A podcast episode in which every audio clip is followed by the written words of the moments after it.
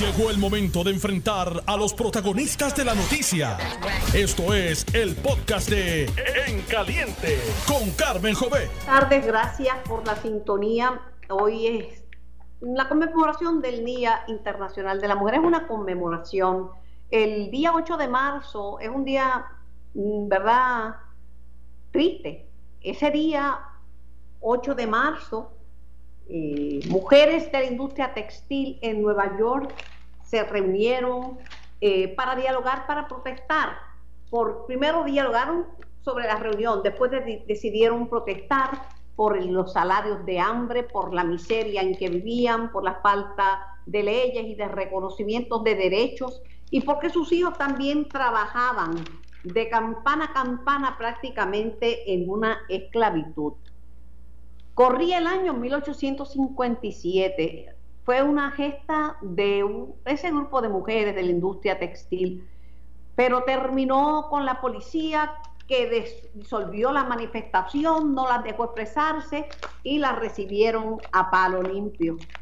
Pasaron los años y 51 años después, en la misma industria textil, un 8 de marzo del 1908, eh, fue bien triste. Eh, tomaron las calles de la ciudad de Nueva York, 15 mil mujeres se tiraron a las calles y también, ¿verdad? Ya eran un sindicato, pero también recibí, la policía la recibió a palo limpio. Y en marzo, también en marzo del 1911, tres años después de la gran multitud que tomó las calles eh, en Nueva York, se quemaron en una fábrica de Manhattan muchas mujeres y la más joven de ellas de 14 años de edad.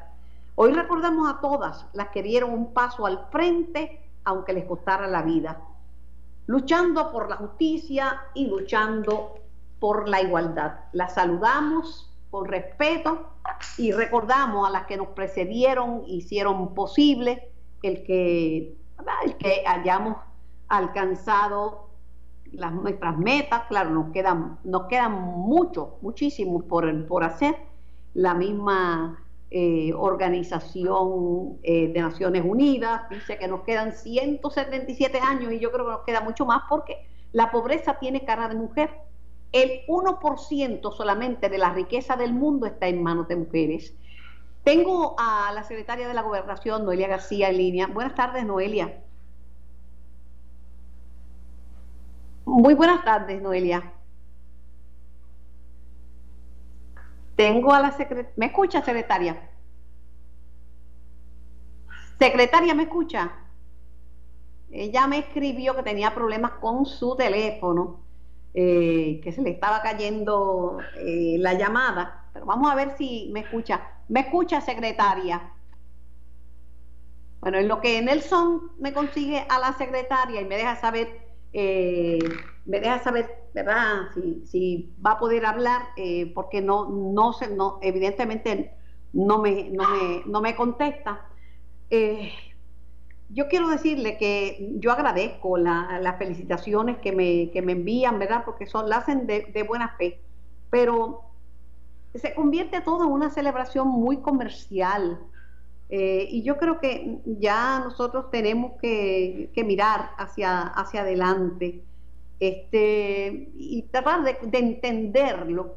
Una celebración no es una conmemoración. Uno celebra el natalicio, pero no celebra la muerte de alguien, ¿verdad? Celebra su vida. Eh, yo creo que tenemos que seguir luchando y creo que es magnífico que es magnífico que, pues, que la gente tome en consideración, ¿verdad? Eh, las luchas de las mujeres, hombres y mujeres, porque hay muchos hombres que también han aportado en esta lucha, pero, pero la tienen que, tienen, tenemos que entender lo que está ocurriendo. Secretaria, ¿me puede escuchar ahora? Saludos, ahora sí, Carmen. Sé que tiene saludos a ti a todo el que te escucha. Medio trastornado, pero nada, qué bueno que la tengo en línea. Seguramente que algunos piensan, mira, ya estamos estamos adelante, mira, una mujer secretaria de la gobernación y hemos tenido otra, una mujer gobernadora, pero una golondrina no hace un verano. Cuando nos damos cuenta que la riqueza, ¿verdad?, no está en manos de mujeres, la cara de la mujer es la cara de la pobreza. Eh, vemos que tenemos que seguir luchando. agradecer a las que nos precedieron por sus gestas, pero tenemos que seguir. Pero continuar, eso es así. El antídoto para la desigualdad siempre he pensado que es el empoderamiento. Y en este sentido yo tengo que darle las gracias al gobernador porque eh, su, su gesta natural eh, eh, incide en empoderar a la mujer. Y lo estamos viendo en cuánta jefa de agencia está viendo hoy a diferencia de antes. Hoy tenemos una jefa del Departamento de Transporte de las Públicas, ingeniero mujer. Eh, eh, y volvemos, del dicho al hecho hay un largo trecho y lo estamos viendo hoy, ¿verdad? No soy la primera, pero estoy seguro que tampoco seré la última secretaria de la gobernación mujer y lo estamos viendo en el gobierno. Lo estamos viendo a ese nivel y en otros niveles.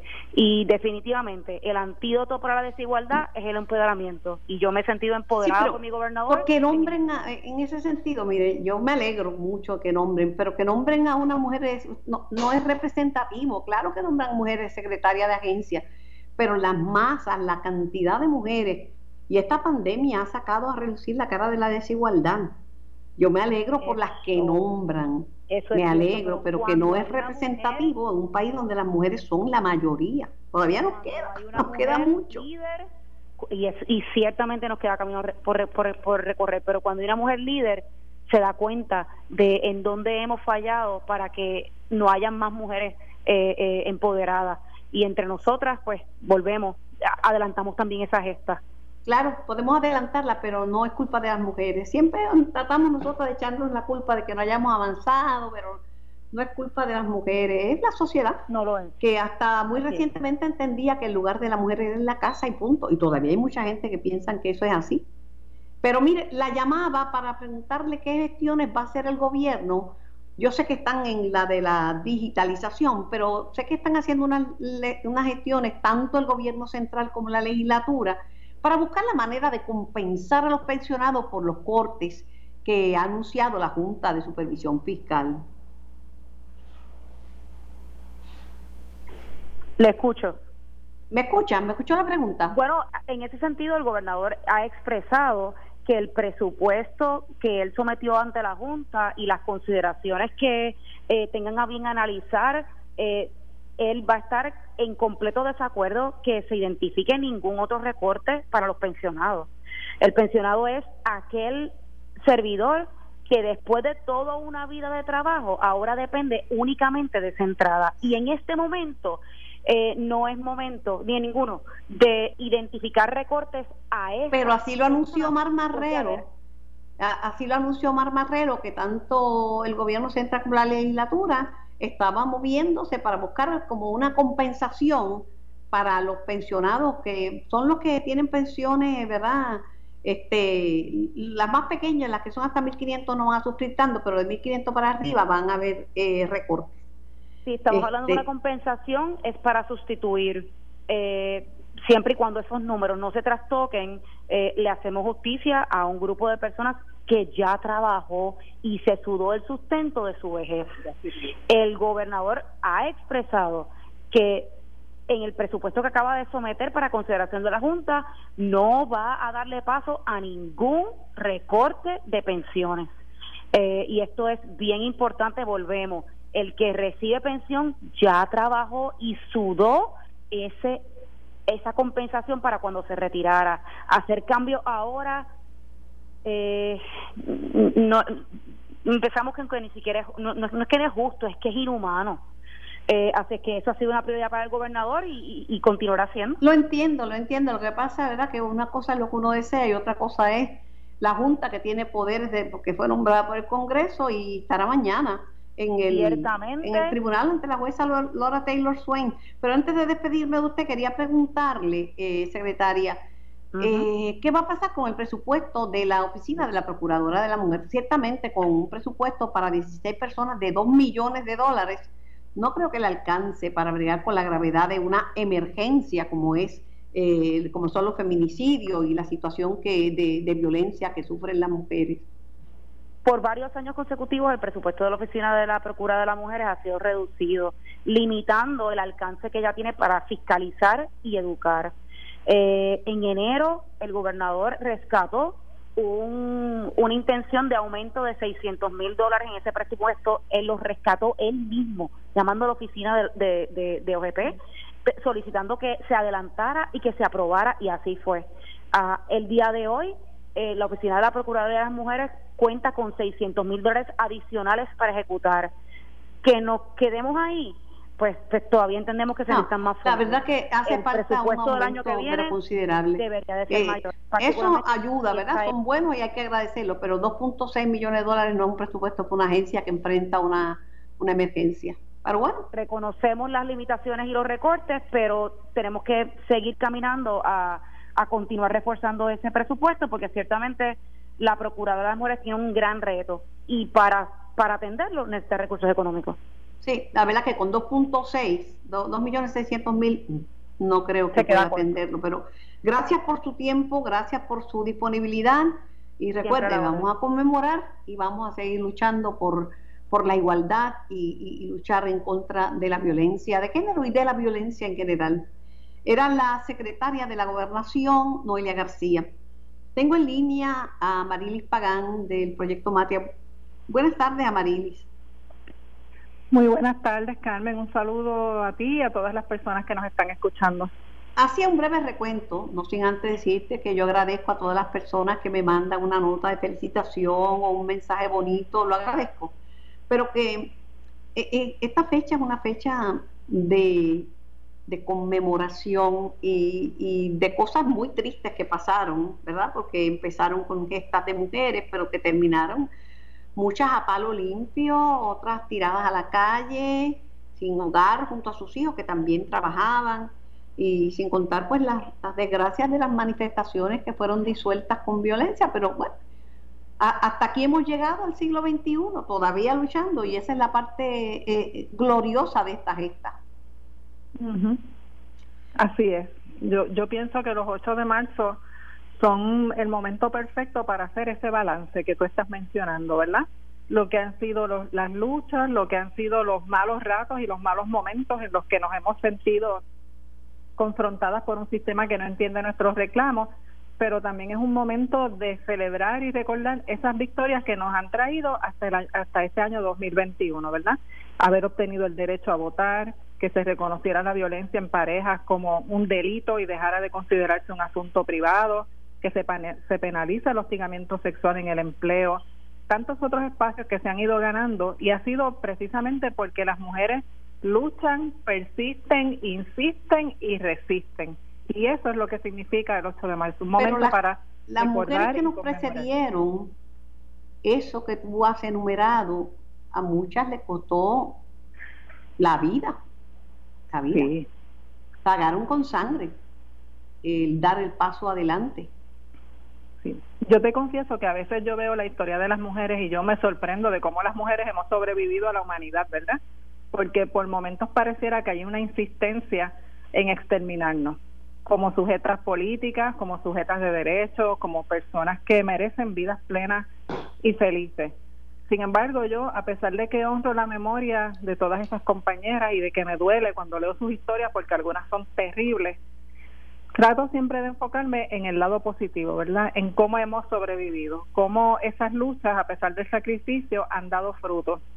Y mira, Carmen, hoy en día yo veo un movimiento feminista en Puerto Rico tan fuerte que va más allá de nuestras organizaciones, que se manifiesta en mujeres que a lo mejor ni siquiera se autodenominan feministas, pero tienen el discurso, entienden cuáles son sus derechos, reconocen la violencia y se solidarizan con otras mujeres. Y eso es lo que yo miro, eso es lo que a mí me inspira para seguir trabajando y eso es lo que yo considero nuestra mayor victoria en este momento.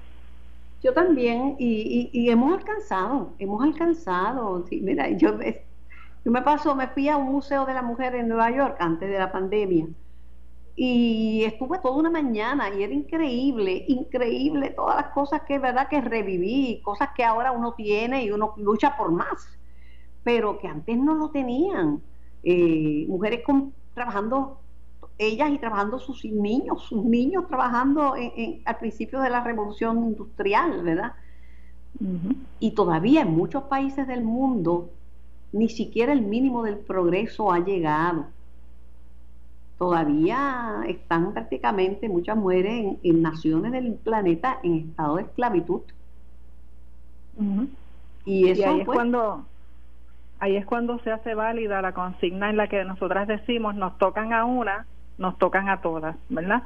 Yo creo que una mujer que se considere defensora de los derechos de otras mujeres tiene que vivir consciente de que aún en los espacios de privilegio en que podemos estar algunas de nosotras, tenemos buen trabajo, porque tenemos vidas libres de violencia, porque damos por sentados derechos que no existen en otras partes del planeta. Tenemos que tener siempre en nuestra conciencia esos espacios en los que las niñas todavía son casadas en su infancia, donde las agresiones sexuales son impunes, donde las mujeres no tienen voz, ni voto, ni mucha menos autonomía, ni sobre sus vidas, ni sobre sus cuerpos. Y esos espacios en los que las mujeres son el campo de batalla, porque sabemos también que cuando hay conflictos bélicos, las mujeres son las más frágiles dentro de toda la cadena. Se habla y se ensalza a los soldados y se nos olvida todas las mujeres que perecen en el medio de las guerras porque se las asesina, se las agrede sexualmente, se las utiliza como instrumento de, de guerra.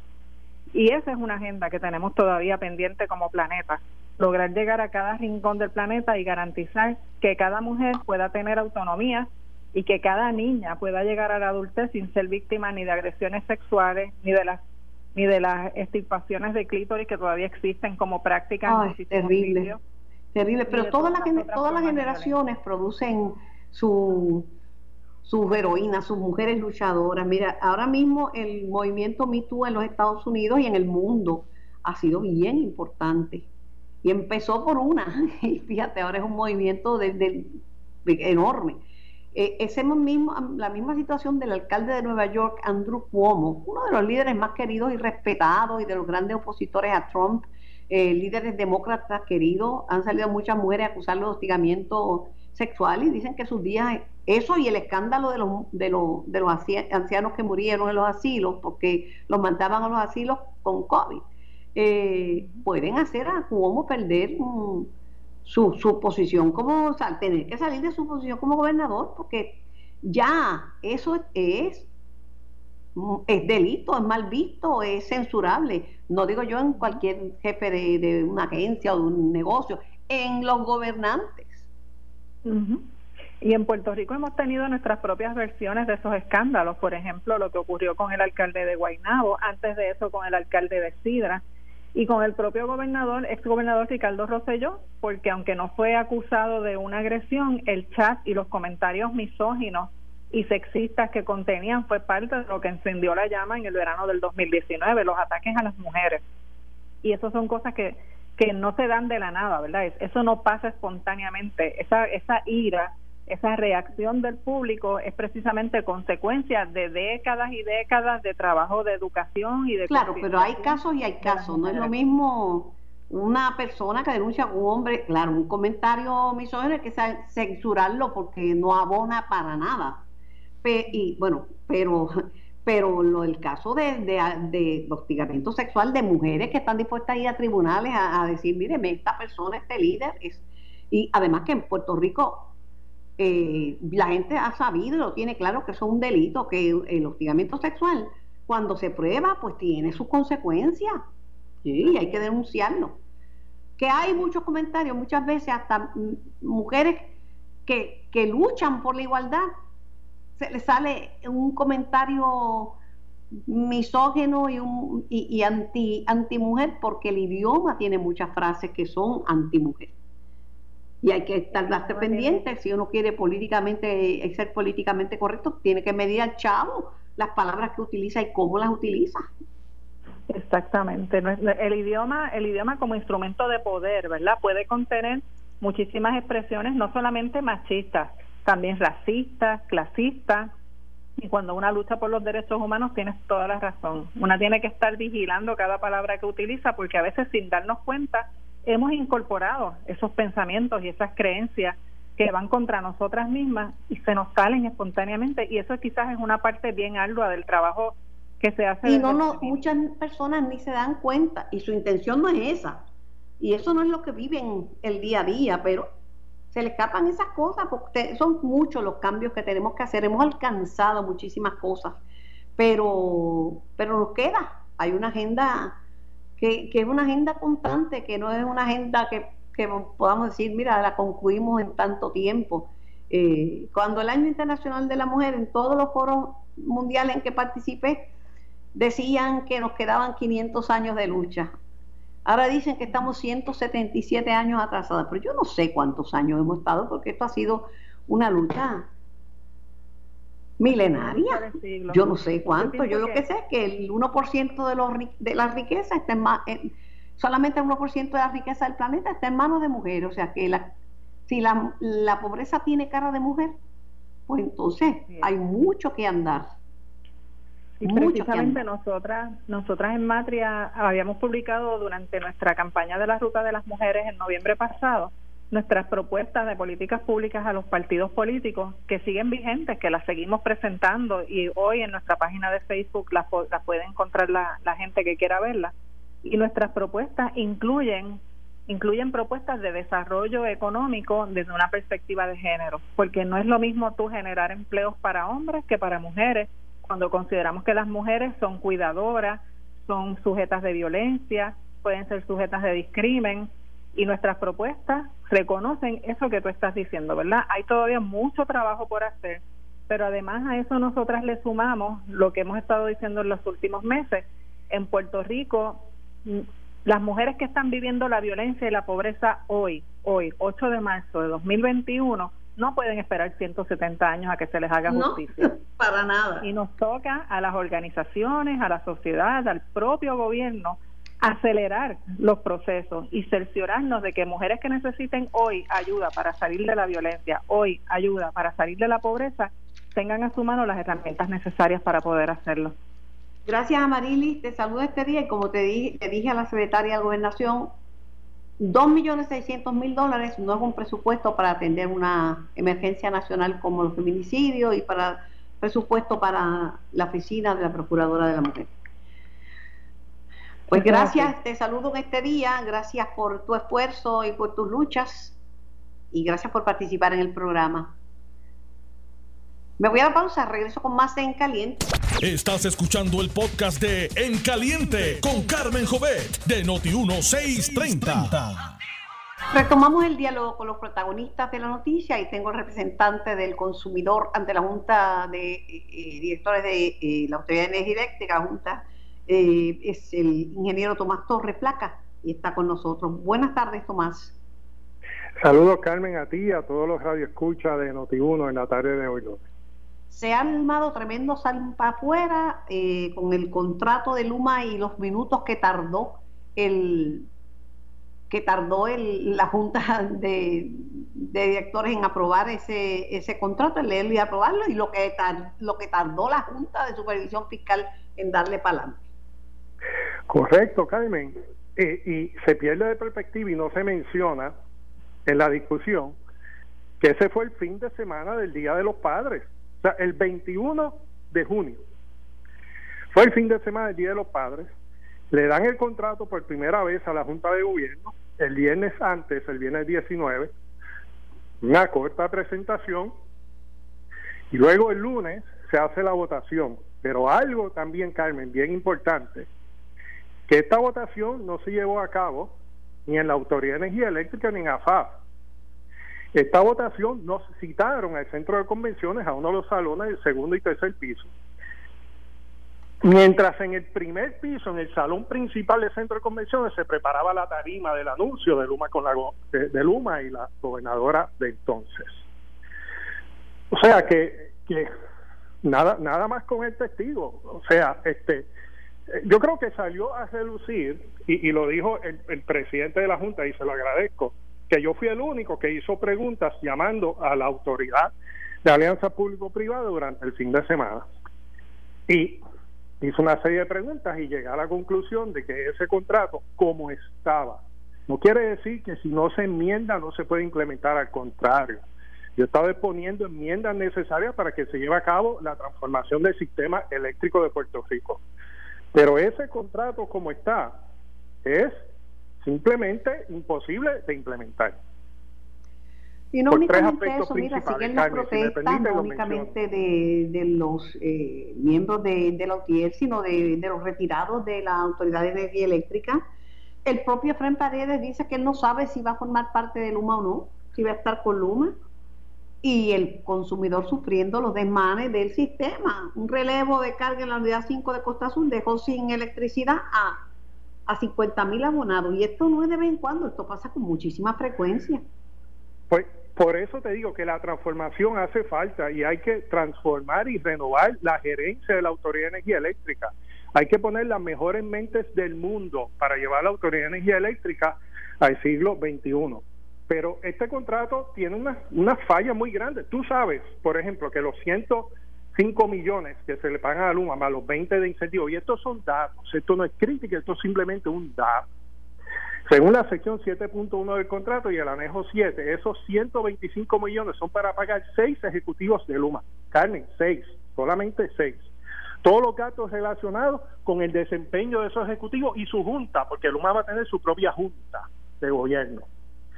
Eh, gastos de contabilidad, eh, consultores y, y, todo el overhead y toda la ayuda para que ese, ese, ese grupo ejecutivo, que el contrato se denomina Management Co, pueda hacer su trabajo. Para eso son los 125 millones.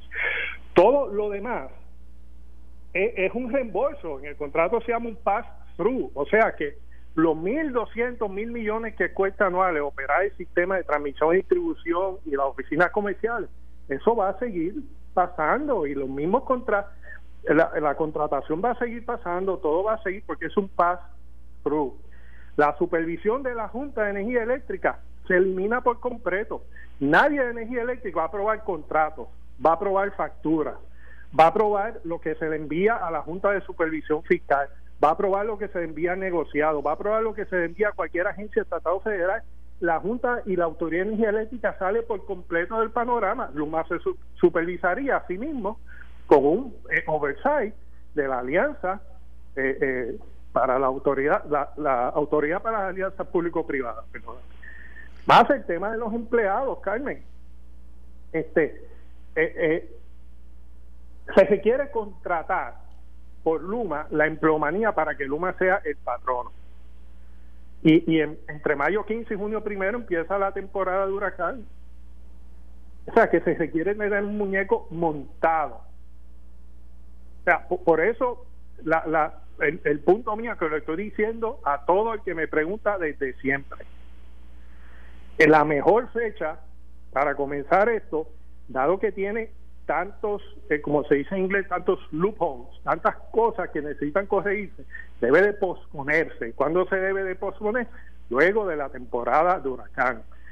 Se verifica completo, se discute públicamente, como se debió haber hecho en un principio, se llegan a unos acuerdos y unos consensos para que esto se pueda implementar y en enero del 2021, 22 se implemente la transformación que hace falta, porque los apagones siguen. Yo estuve con la comunidad Carraízo y no, ha sido, este, esto ha sido, ayer fue un apagón, el sábado fue lo de Costa Sur, varios municipios sufrieron apagones en, en la isla, esto ha sido una cosa generalizada. Ese es el tema, Carmen. Hay que hacer la transformación, pero no podemos hacerla eh, eh, eh, o sea, no podemos despedir 4.200 empleados y contratar 4.200 empleados en tres meses. Y si se hace mal, esto conlleva un pago triple, porque habría que reembolsar todo el pago de los empleados que Luma contrate, más lo que pasen al gobierno, más los 125 millones a Luma. Pues esto hay que pensarlo bien. Oye, estos son datos, esto no es crítica, al contrario, la transformación hace falta. Hay que hacerla bien Hoy más que nunca con el aumento descontrolado en el precio del petróleo y va a seguir subiendo. Lo que no se compró durante la pandemia, que la gente no utilizó mucho sus automóviles, pues ahora, oferta y demanda. Cada vez sube más la gasolina y, el gas natural ha aumentado, el petróleo va a subir. O sea, mire, ¿qué le pareció el comentario y, y las informaciones que han surgido en el sentido de que el informe de la Cámara podría recomendar acciones contra miembros de la Junta de gobierno de la autoridad que no cuestionaron elementos del contrato de Luma Energy? Mira, eh, la, cámara está, la cámara y el senado cuando haga su investigación están en derecho a, hacer su informe y hacer las recomendaciones de rigor que ellos tienen, que ellos entiendan necesarias. Lo que yo sí veo es que estas vistas que se han llevado a cabo ahora están sacando a la luz pública una información que no se sabía o no se sabía públicamente y, y, requiere y va a requerir una acción, una acción eh, por parte del gobierno, del Ejecutivo y del Legislativo. ¿Cuál va a ser esa acción? Esa acción se definirá próximamente al concluir las vistas. Hay mucho malestar, hay mucho malestar entre los empleados por lo mismo. Se acerca la temporada de no saben si van a estar, eh, no saben si... no, no, están claros con el ofrecimiento que le hacen, no saben si se van a alterar los sus beneficios adquiridos, o sea, hay mucha preocupación, Tomás, mucha preocupación. Carmen, la semana pasada estuve reunido con una comunidad y cuando la comunidad le preguntó al ingeniero de energía eléctrica con quién nos íbamos a reunir en mayo y en junio, el ingeniero de energía eléctrica dijo, no sé, porque a lo mejor yo ni esté aquí. O sea, hay gran incertidumbre, eso no se está atendiendo y esos son datos, eso no es crítica, esos son datos.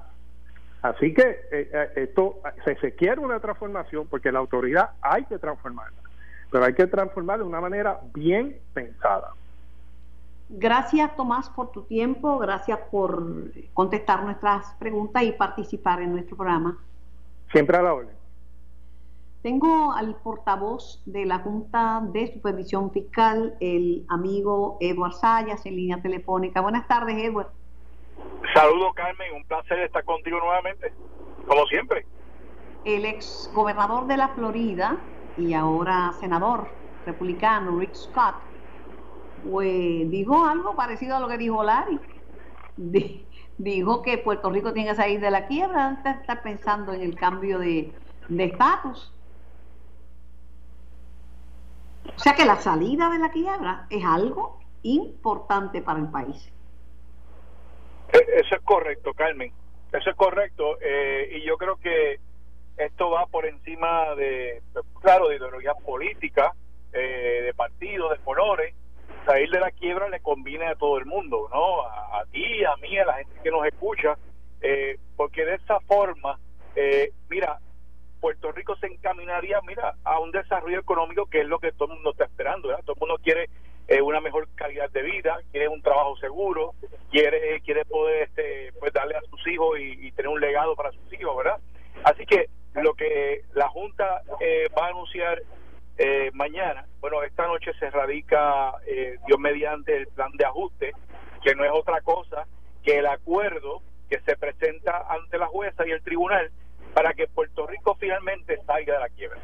Eso es lo que se radica esta noche y este y mañana estaremos pues en la mejor disposición de, hablar sobre los detalles de ese acuerdo.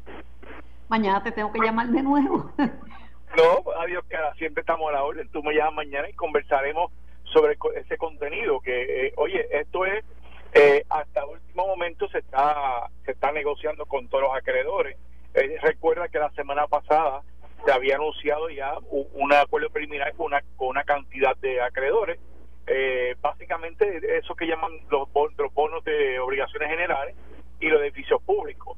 Sabe que el pagaré y, esto que yo, y yo lo discutimos la semana pasada el pagaré anual en vez de hacer en vez de ser de cuatro mil y pico de millones que aquí se llegó a pagar va a ser de mil cincuenta millones. Así que ahí es una reducción de más del 60% este, así que todo se debe presentar mañana este, con una mayor cantidad posible de acreedores que se unan a ese acuerdo este, y así mira asegurarle que este mismo año Carmen este mismo año salgamos de la quiebra este, mi preocupación mi preocupación, como te he dicho en radio y te he dicho en televisión, es también el impacto en los bonistas no asegurados, los acreedores no asegurados, porque a muchos, pues literalmente el ofrecimiento lo parte por la mitad.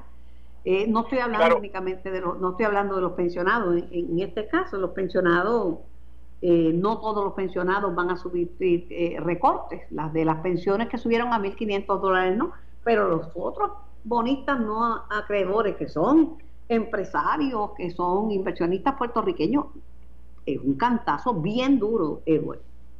Sí, no, no todos se, no se quedan desamparados. Ya, eh, obviamente, lo que se someterá esta noche, pues va a contener eh, esa, esa información. No puedo discutirla, ¿verdad? Porque hay, hay claro, no, no, no, no pretendo eso, pero que te digo que esa es una de las grandes preocupaciones. Sí, oye, eh, dentro del grupo de, acreedores de Puerto Rico, sabes que están esos que están asegurados y que por constitución se supone que se le, obviamente se, le hubiese pagado, ¿no? Y está el otro que no es asegurado y obviamente pues las condiciones van a ser eh, diferentes. Pero pues, tú sabes, e, esta es la regla de una quiebra, ¿verdad? En este caso es la quiebra del país. Este, así que vamos a ver cuál es finalmente el acuerdo que se llega. En el tema político, y también había, habías dicho, si la memoria no me falla, que la, Junta no se mete en temas de estatus. ¿Te acuerdas que te lo pregunté y me dijiste que no, no se mete en esas cosas? Sí. Pero esto hoy en noticia que Tatito Hernández, presidente de la Cámara de Representantes, le está pidiendo a la Junta de Supervisión Fiscal que frene la elección que está programada para el mes de mayo la elección para elegir los que aspiran a convertirse en cabilderos por la estabilidad.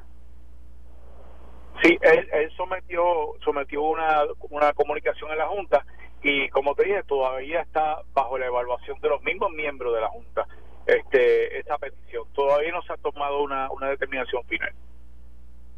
Y todavía no le han asignado los fondos a la Junta para a la Comisión Estatal de Elecciones para la elección. No, aún todavía, Carmen. Eh, eh, a lo mejor mañana te tengo dos noticias por uno, ¿verdad? Estaba tan desesperada que me adelanté por un día, porque pero mañana no me hagas compromiso que mañana estás conmigo desde tempranito, porque es que hay que poner la gente al día, porque la gente dice, a mí, ¿qué, tengo que yo ver con la Junta? Yo no tengo que ver nada con la Junta. Las, esas decisiones afectan a todo el país, no, no afectan a unos sí a otros no. De una manera u otra, todos se afectan. Eso es así, Carmen. Por eso me gusta mucho hablar contigo y con los demás compañeros de medio para explicarle, ¿verdad? En lo más posible, en arroz y habichuela lo que está pasando. Yo soy el portavoz de, Junta y, lo que presento son los hechos como son. O sea, no, obviamente no, no, no le pongo color a las cosas, es decir, las cosas como son. Hay también, ¿verdad?, posiciones que yo entiendo que son posiciones políticas. Por ejemplo, si tú le preguntas a un legislador, no tiene que ser Tatito el presidente de la Cámara, ni tiene que ser José Luis Dalmao. Cualquier legislador te va a decir que él no aprueba el corte de las pensiones, que no aprueba que le recorten ni cinco centavos. Si le preguntas al gobernador, que conoce bien cómo funciona la Junta, eh, quizás mejor que, que, la inmensa mayoría te va a decir que no. Yo le pregunté a la Central de Gobernación sobre los planes que están haciendo, tanto el legislativo como el ejecutivo, para buscar una forma de compensar a aquellos pensionados, ¿verdad?, que, sufren los recortes. Y me dice, no, no, es, eso ni se menciona en la, ni se menciona en el gobierno que se vaya a compensar nada. Nosotros no vamos a aprobar ningún recorte. Pero están buscando chavos para compensar, están buscando de dónde compensan a los pensionados. Claro, oye, Carmen, y, y como te decía en un momento dado, eh, si Puerto Rico el día de mañana pues eh, hace lo que tiene que hacer, ¿verdad? El gobierno y es más eficiente, pues mira, hay dinero que se puede utilizar para las pensiones, para reducir el, ajuste o para que no haya el ajuste. Pero claro, eso va a depender de que eh, se hagan los ajustes necesarios en las diferentes agencias y que, pues como dicen uno, ¿no? que se ajusten los cintrones, ¿verdad? Para poner cada peso donde tiene que ir como debe ser. Pero si están buscando dinero, tanto el legislativo como el ejecutivo, para compensar, ¿verdad? Los cortes que puedan sufrir, que saben que pueden venir cortes. Lo que pasa es que no lo van. En el discurso político esas cosas no se admiten. Claro. no quiere decir que yo no me dé cuenta. Eso es así, Carmen. De hecho, el, uno de los que dijo que iban a buscar para hacer esas compensaciones fue Omar Marrero yo no sé si lo dijo a conciencia o se le zafó, pero de que lo dijo, lo dijo.